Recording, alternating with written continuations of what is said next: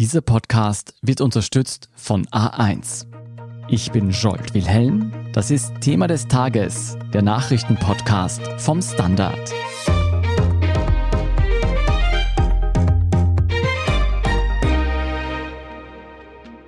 Der Druck auf Österreicherinnen und Österreicher, die sich nicht gegen das Coronavirus impfen lassen, steigt. Schärfere Maßnahmen und kostenpflichtige Tests sind bereits oder bald Realität. Und dazu kommen immer mehr Hürden am Arbeitsmarkt. Allen voran sorgt jetzt eine neue Vorgabe des Arbeitsministers Martin Kocher für Aufregung. Demnach soll Jobsuchenden das Arbeitslosengeld gesperrt werden, sofern sie eine zumutbare Stelle nur deshalb ablehnen, weil dort eine Impfung verlangt wird. Was es mit dieser Vorgabe auf sich hat und wie stark ungeimpfte in die Pflicht genommen werden dürfen, darüber spreche ich heute mit Wirtschaftsredakteur Andras Sigetvari. Und danach erklärt uns Innenpolitikredakteur Theo Anders, wer die Menschen sind, die sich in Österreich nicht impfen lassen und wie man diese Personen doch noch zum Stich bringen könnte. Andrasch, die neue Vorgabe von Arbeitsminister Kocher sorgt bereits für heftige Diskussionen. Was besagt diese Vorgabe genau? Nun, die Vorgabe besagt im Prinzip, dass Arbeitssuchende, die beim AMS gemeldet sind und dort Arbeitslosengeld beziehen, dass sie nicht nur deshalb eine Bewerbung ablehnen können, weil dort verlangt wird, dass der oder die Betreffende geimpft sind. Also das AMS schickt ja allen Arbeitslosen in regelmäßigen Abständen Jobs, äh, ausgeschriebene Stellen, die für diese Person in Frage kommen und man muss sich da auch bewerben. Das ist eine Verpflichtung. Und da gibt es jetzt immer mehr Stellen, wird erzählt, wo eben drinnen steht, Voraussetzung ist neben bestimmten Qualifikationen auch eine Impfung. Und da hat es offenbar Fälle gegeben, wo Menschen gesagt haben, na gut, da kann ich mich nicht bewerben, weil ich nicht geimpft bin. Das ist sozusagen der eine Schritt. Und im zweiten Schritt bedeutet das auch, dass auch eine Stelle nicht abgelehnt werden darf, nur weil jemand sagt, okay, ich möchte mich nicht impfen lassen. Also man muss da recht genau sein. Wenn der Arbeitgeber sagt, ich würde Herrn X oder Frau Y aufnehmen, sofern sie oder er sich impfen lässt, dann hat natürlich der Arbeitslose im Prinzip eine Wahl und da darf er Nein sagen, aber er würde dann das Arbeitslosengeld verlieren und das Ganze vielleicht noch rechtlich. Das ist eine verbindliche Vorgabe ans AMS, also ans Arbeitsmarktservice. Es haben da regionale Stellen offenbar um eine Weisung gebeten, um eine Klarstellung und die ist nun vom Arbeitsministerium von Arbeitsminister Martin Kocher gekommen. Hm. Wie viele Menschen dürfte diese neue Vorgabe betreffen? Das könnte sicher mehrere hunderte Menschen betreffen. Es gibt auch schon Sperren, wurde mir erzählt, wo schon deswegen das Arbeitslosengeld gesperrt wurde. Wie viele das dann im Endeffekt ist, das wird man abwarten müssen, weil die Regelung gilt seit Ende August eigentlich. Es sind also kaum noch zwei, drei Wochen. Da ist es natürlich noch früh abzuschätzen, ob das dann vielleicht Tausende ist, was auch möglich ist, oder doch nur ein paar hundert. Mhm. Was ich mich frage, wie will man denn nachweisen, dass jemand einen Job nur wegen einer Impfverpflichtung nicht annimmt?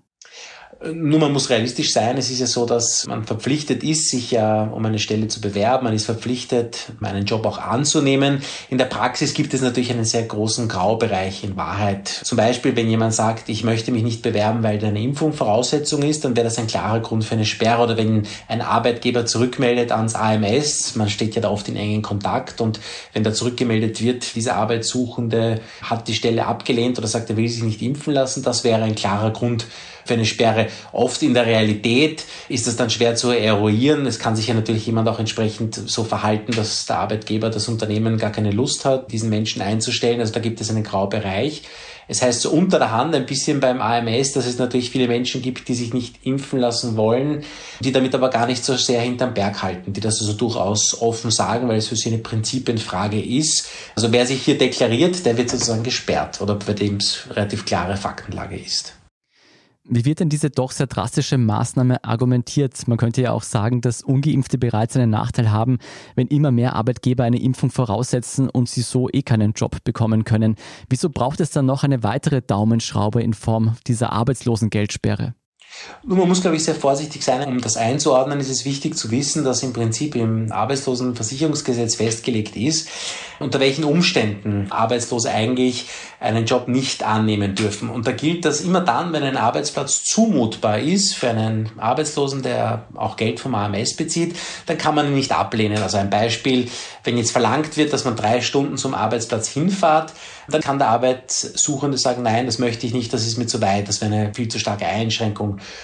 oder wenn es ein unsittlicher Job ist, der ihm da angeboten wird, das kann man sich jetzt in der Fantasie ausmalen, was das sein könnte. Oder aber auch, wenn zwar ein Arbeitgeber sagt, ich stelle den ein, aber du, ich zahle dir nur die Hälfte vom kollektivvertraglichen Lohn.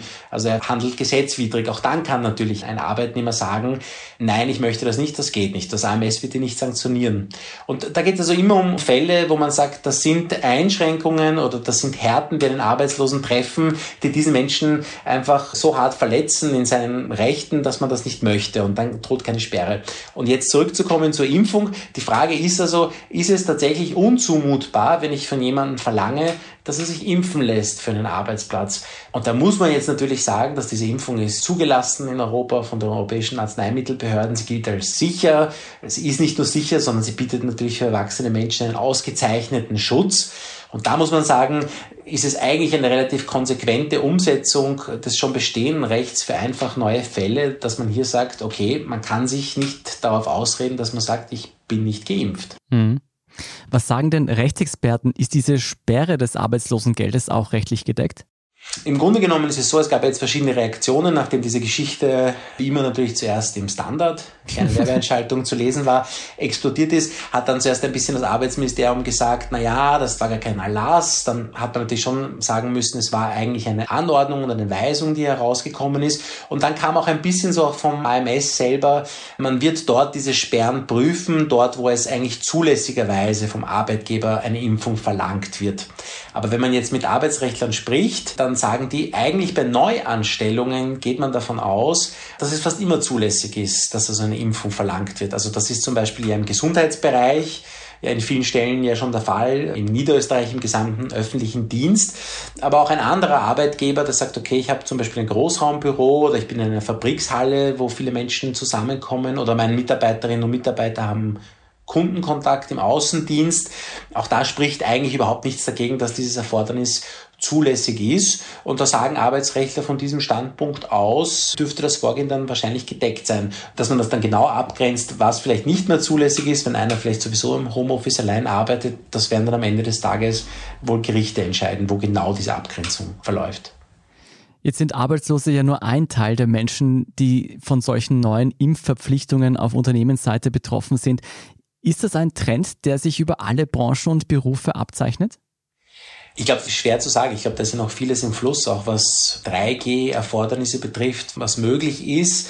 Es deutet einiges darauf hin, dass Arbeitgeber hier relativ weitreichend verlangen können. Es gibt ja keine gesetzliche Verpflichtung, dass ein Arbeitnehmer und Arbeitgeber einen Arbeitsvertrag unterschreiben müssen. Es gibt ja bestimmte klare Tatbestände auf Basis von Diskriminierung, die verboten sind. Also ich kann zum Beispiel nicht wegen der Hautfarbe diskriminieren oder auf Basis von Geschlecht. Dann habe ich aber auch keinen Anspruch auf diesen Job, sondern halt nur auf einen Schadenersatz. Und jetzt Impfung, wenn ich jemanden diskriminiere und nicht nehme, weil er nicht geimpft ist, dann zählt das einfach bisher nicht zu diesen Diskriminierungstatbeständen, was sich wahrscheinlich argumentieren lässt, ganz gut. Und somit deutet sich an, zumindest solange die Pandemie sehr akut oder sehr virulent ist und das Arbeitgeber genug sonstiges Personal finden und möchten das haben, dann wird das wahrscheinlich zumindest solange noch die Pandemie andauert mehr werden. Vielen Dank, Andras Sigetwari, für diese Einschätzung. Sehr gerne und bis zum nächsten Mal. Wir machen hier kurz Pause und nachher schauen wir uns an, wer die Impfunwilligen in Österreich sind und wie man sie doch noch überzeugen könnte. Bleiben Sie dran. Das beste Internet ist das, das einfach immer funktioniert. Das Highspeed-Internet von A1. Schnell, stabil und mit stärkster WLAN-Power. Jetzt mit 100 Euro Bonus inklusive Gratisaktivierung. Jetzt du. Mehr unter a1.net slash Internet. Du kannst alles im 5-Giganetz von A1. Ja, so strittig diese indirekte Impfpflicht sein mag, Expertinnen wie Eva Schernhammer, eine Epidemiologin an der Uni Wien, meinen, dass es bald drastischere Maßnahmen brauchen wird, um die Pandemie wieder unter Kontrolle zu bekommen. Die Intensivstationen beklagen eine rasch steigende Bettenbelegung mit Corona-Patienten. Mehr als 90 Prozent davon sind ungeimpft. Hunderte Schulklassen befinden sich kurz nach dem Schulstart bereits in Quarantäne. Lockdowns sind wieder im Gespräch, obwohl sie eigentlich ausgeschlossen wurden von der Regierung. Und das alles falle zum Großteil darauf zurück, dass sich in Österreich nach wie vor gut ein Drittel der Menschen nicht impfen lässt. Theo, wer sind diese Impfunwilligen? Ja, also in der Gesamtbevölkerung sind sogar noch rund 40 Prozent ungeimpft, aber dieses ein Drittel, von dem du gesprochen hast, das bezieht sich eben auf die impfbare Bevölkerung, also grob gesagt auf jene über zwölf Jahre. Und an der Universität Wien gibt es jetzt eigentlich schon seit Beginn der Pandemie vor anderthalb Jahren ein sozialwissenschaftliches Forschungsprojekt, das Austrian Corona Panel Project. Und da wird in regelmäßigen Abständen, werden da Befragungen bei denselben 1500 Personen durchgeführt um, zu ihren Haltungen zur Corona-Pandemie, den Maßnahmen dagegen und alles, was damit zusammenhängt. Und die letzte Datenbasis, die erhoben wurde, stammt eben von Ende Juni, Anfang Juli und wurde jetzt Stück für Stück ausgewertet. Das heißt, die Zahlen sind jetzt schon ein bisschen höher als bei diesem Befragungszeitpunkt. Aber jedenfalls haben sie sich drei Kategorien gebildet, also Personen, die bereits geimpft sind, dann die andere Gruppe, die sagt, sie werden sich auf keinen Fall impfen lassen, die nicht impfbereiten. Und dann die, die zögern, zaudern und schwanken und sagen, sie wissen noch nicht und sind skeptisch und haben sich noch nicht dazu durchgerungen und haben sich dann angesehen, welche Muster es gibt mit diesen Gruppen und anderen demografischen Gruppen wie Geschlecht, Bildung, Alter etc und geschaut, ob es da auffällige Korrelationen gibt. Und noch zur Verdeutlichung, damals waren eben in dieser Stichprobe 65 Prozent bereits geimpft, 15 Prozent haben sich als Impfgegner geoutet und 14 Prozent haben gesagt, sie sind zögerlich oder haben keine Angabe gemacht. Das heißt, 15 Prozent haben sich klar als Impfgegner deklariert, die anderen nicht geimpften sind zögerlich. Was sagt denn die Demografie? Gab es da Überraschungen, wer sich nicht impfen lässt? Ja, jetzt gibt es Resultate, die durchaus erwartbar sind, wie zum Beispiel, dass die Impfquote mit dem Alter ansteigt, weil ja auch Covid vor allem bei den Älteren schlimmere Verläufe erzeugen kann. Also das zeigt sich daran, dass bei den über 65-Jährigen schon 84 Prozent geimpft waren. Bei den Jungen hingegen haben sich 28 Prozent als zögerlich charakterisiert und 11 Prozent als Impfgegner und es war erst knapp mehr als die Hälfte geimpft in dieser jungen Altersgruppe. Dann kann man sich auch nach dem Geschlecht gliedern. Da gibt es eigentlich überhaupt keine auffälligen Unterschiede zwischen Männern und Frauen. Ja. Also es gibt einen Unterschied bei den Altersstufen. Was ist denn mit Einkommen und Bildung? Ja, da zeigt sich beim Einkommen ein sehr deutliches Muster, nämlich umso besser die Leute verdienen, umso häufiger sind sie schon geimpft. Also bei ärmeren Haushalten mit einem monatlichen Haushaltseinkommen, das geringer ist als 1500 Euro, waren erst 56 Prozent geimpft. Ein Fünftel dieser Gruppe hat sich als Impfgegner charakterisieren lassen und fast ebenso viele als zögerliche. Ganz anders bei den Gutverdienern mit einem Haushaltseinkommen über 4.300 Euro monatlich. Da waren schon vier von fünf Personen geimpft und die Quote der Impfgegner oder Impfunbereiten betrug nur sieben Prozent. Dann hast du die Bildung angesprochen. Ich meine, Bildung an sich ist ja schwer zu messen, aber man kann es nach den formalen Bildungsabschlüssen gruppieren. Da gibt es eigentlich wenig Unterschiede, außer in der bevölkerungsmäßig relativ kleinen Gruppe der Hochschulabsolventen. Da zeigt sich schon, dass diese Hochschulabsolventen eben eine deutlich überrepräsentiert sind in der Gruppe der Geimpften. Da waren schon mehr als drei Viertel geimpft und auch deutlich weniger Widerstand gegen die Impfung zeigen als alle anderen Gruppen an Bildungsabschlüssen. Gibt es denn auch einen Zusammenhang beim Wahlverhalten zwischen Geimpften und Ungeimpften? Ja, da zeigen sich in der Tat sehr deutliche Diskrepanzen. Also bei Menschen, die bei der Nationalratswahl 2019 ÖVP, SPÖ, Grüne oder NEOS gewählt haben, da ist recht einheitlich, da haben sich zwischen 70 und 80 Prozent schon im Erhebungszeitraum impfen lassen oder gesagt, dass sie schon geimpft sind. Und ganz anders schaut es aber bei den Freiheitlichen aus. Also bei der FPÖ hat nur die Hälfte gesagt, dass sie geimpft sind. Ganze 30 Prozent haben gesagt, sie sind überhaupt nicht impfbereit. Und dazu kommen dann auch noch 12 Prozent zögerliche. Und ein ähnliches Bild wie bei der FPÖ zeigt sich aber auch in der Gruppe der Nichtwähler, wobei hier die Nichtwahlberechtigten auch inkludiert sind. Auch dort war nur die Hälfte geimpft und sehr viele Skeptiker oder Gegner zu finden. Und das ist natürlich auch ein Erklärungsmodell, warum sich die FPÖ so darin gefällt, gegen jede wissenschaftliche Evidenzstimmung gegen die Impfung zu machen. Also es nicht nur in der eigenen Wählerschaft gibt es viele Impfgegner, sondern eben auch in dem Reservoir der Nichtwähler, dass man vielleicht rekrutieren kann, um bei den nächsten Wahlen wieder für die FPÖ anzukreuzen. Und darum versucht natürlich die FPÖ auch auf diese Karte zu setzen. Mhm. Das ist definitiv spannend, dass es so viele FPÖ-Wähler und Nichtwähler gibt, die sich nicht impfen lassen wollen. Was unterscheidet denn diese beiden Gruppen von den Geimpften oder die sich impfen lassen wollen? Ja, eine sehr interessante Frage, der die Studienautorinnen nachgegangen sind, ist eben, wer welchen gesellschaftlichen Institutionen vertraut. Und da zeigt sich eben ein massives Misstrauen der Ungeimpften gegenüber der Regierung. Also man konnte ankreuzen zwischen 0, ich habe überhaupt kein Vertrauen, und 10, ich habe ein sehr ausgeprägtes Vertrauen. Und da haben 61 Prozent der Impfgegner gesagt, sie billigen der Regierung null Vertrauen zu. Und ein ähnlich großes Misstrauen hegen sie auch gegenüber dem ORF-Fernsehen. Mhm. Und bei den Zögerlichen ist das Misstrauen gegenüber Regierung und ORF zwar moderater, aber trotzdem größer als in der Vergleichsgruppe der Geimpften. Ja, bei den Geimpften vertraut immerhin mehr als die Hälfte dem ORF eher oder sehr. Und man muss schon sagen, auch die Geimpften sind keine unkritischen Regierungsfans, die jetzt alles glauben, was die Regierung sagt oder der ORF verkündet. Auch da gibt es zum Beispiel zu 50 Prozent schlechte bis mittelmäßige Vertrauenswerte für die Regierung. Aber trotzdem, dieses massive Misstrauen bei den Impfgegnern ist eben auffällig. Also man sieht, es gibt ein großes Misstrauen gegenüber staatlichen Institutionen und der Regierung. Ich nehme mal an, einen totalen Impfverweigerer wird man mit allen Fakten dieser Welt nicht bekehren können. Aber wie sieht das mit den Skeptikern und den Zögerern aus? Wie könnte man diese Impfmuffel am besten noch erreichen und überzeugen?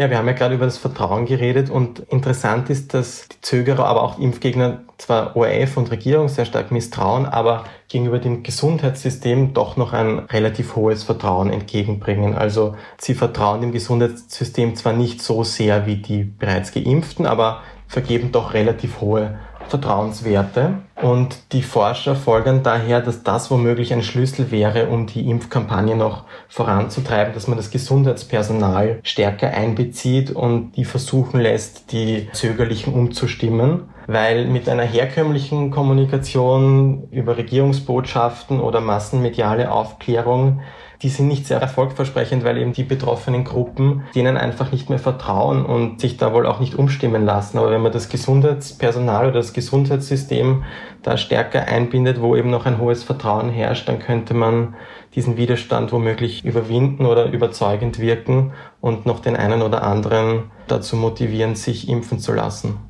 Die Ärzte und Ärztinnen unseres Vertrauens werden es also richten müssen. Vielen Dank, Theo Anders, für diesen Einblick in die Welt der Impfunwilligen. Gerne. Wir sind gleich zurück.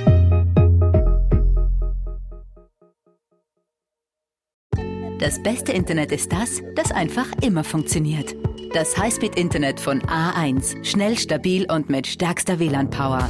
Jetzt mit 100 Euro Bonus inklusive Gratisaktivierung. Jetzt du. Mehr unter a1.net/slash Internet. Du kannst alles im 5-Giganetz von A1. Und hier ist, was Sie heute sonst noch wissen müssen.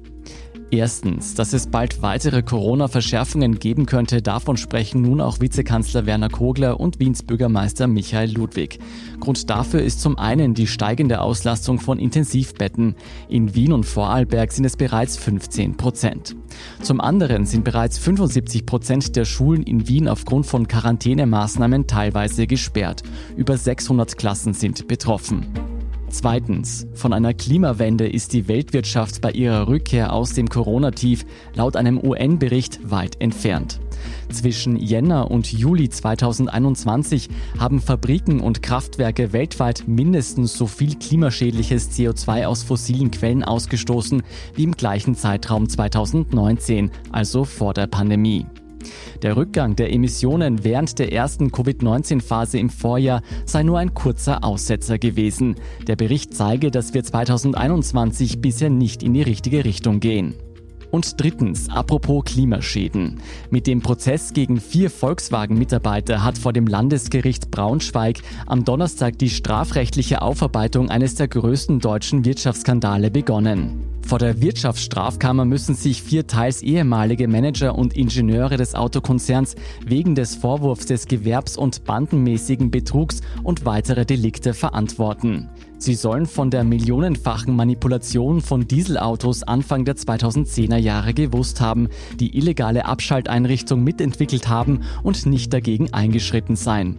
Ihr Ziel war laut Anklage dem Konzern möglichst hohe Gewinne zu verschaffen, da ihre Bonuszahlungen davon abhingen. Die Angeklagten bestreiten, von der Manipulation gewusst zu haben oder machen geltend, dass sie ihr Wissen an Vorgesetzte weitergegeben hätten.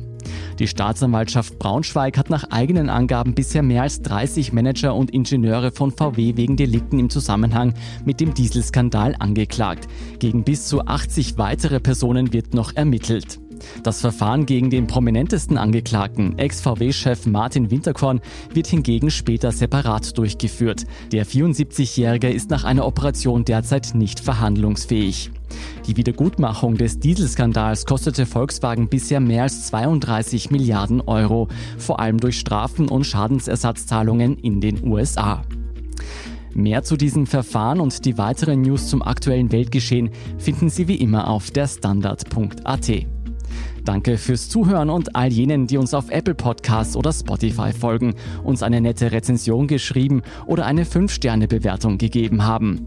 Und ein ganz besonders großes Dankeschön all jenen, die unsere Arbeit mit einem Standard-Abo oder einem Premium-Abo über Apple Podcasts unterstützen. Das hilft uns wirklich sehr, also auch gerne Freunden weiterempfehlen. Verbesserungsvorschläge und Themenideen schicken Sie uns am besten an podcast.derstandard.at. Ich bin Jolt Wilhelm, Baba und bis zum nächsten Mal.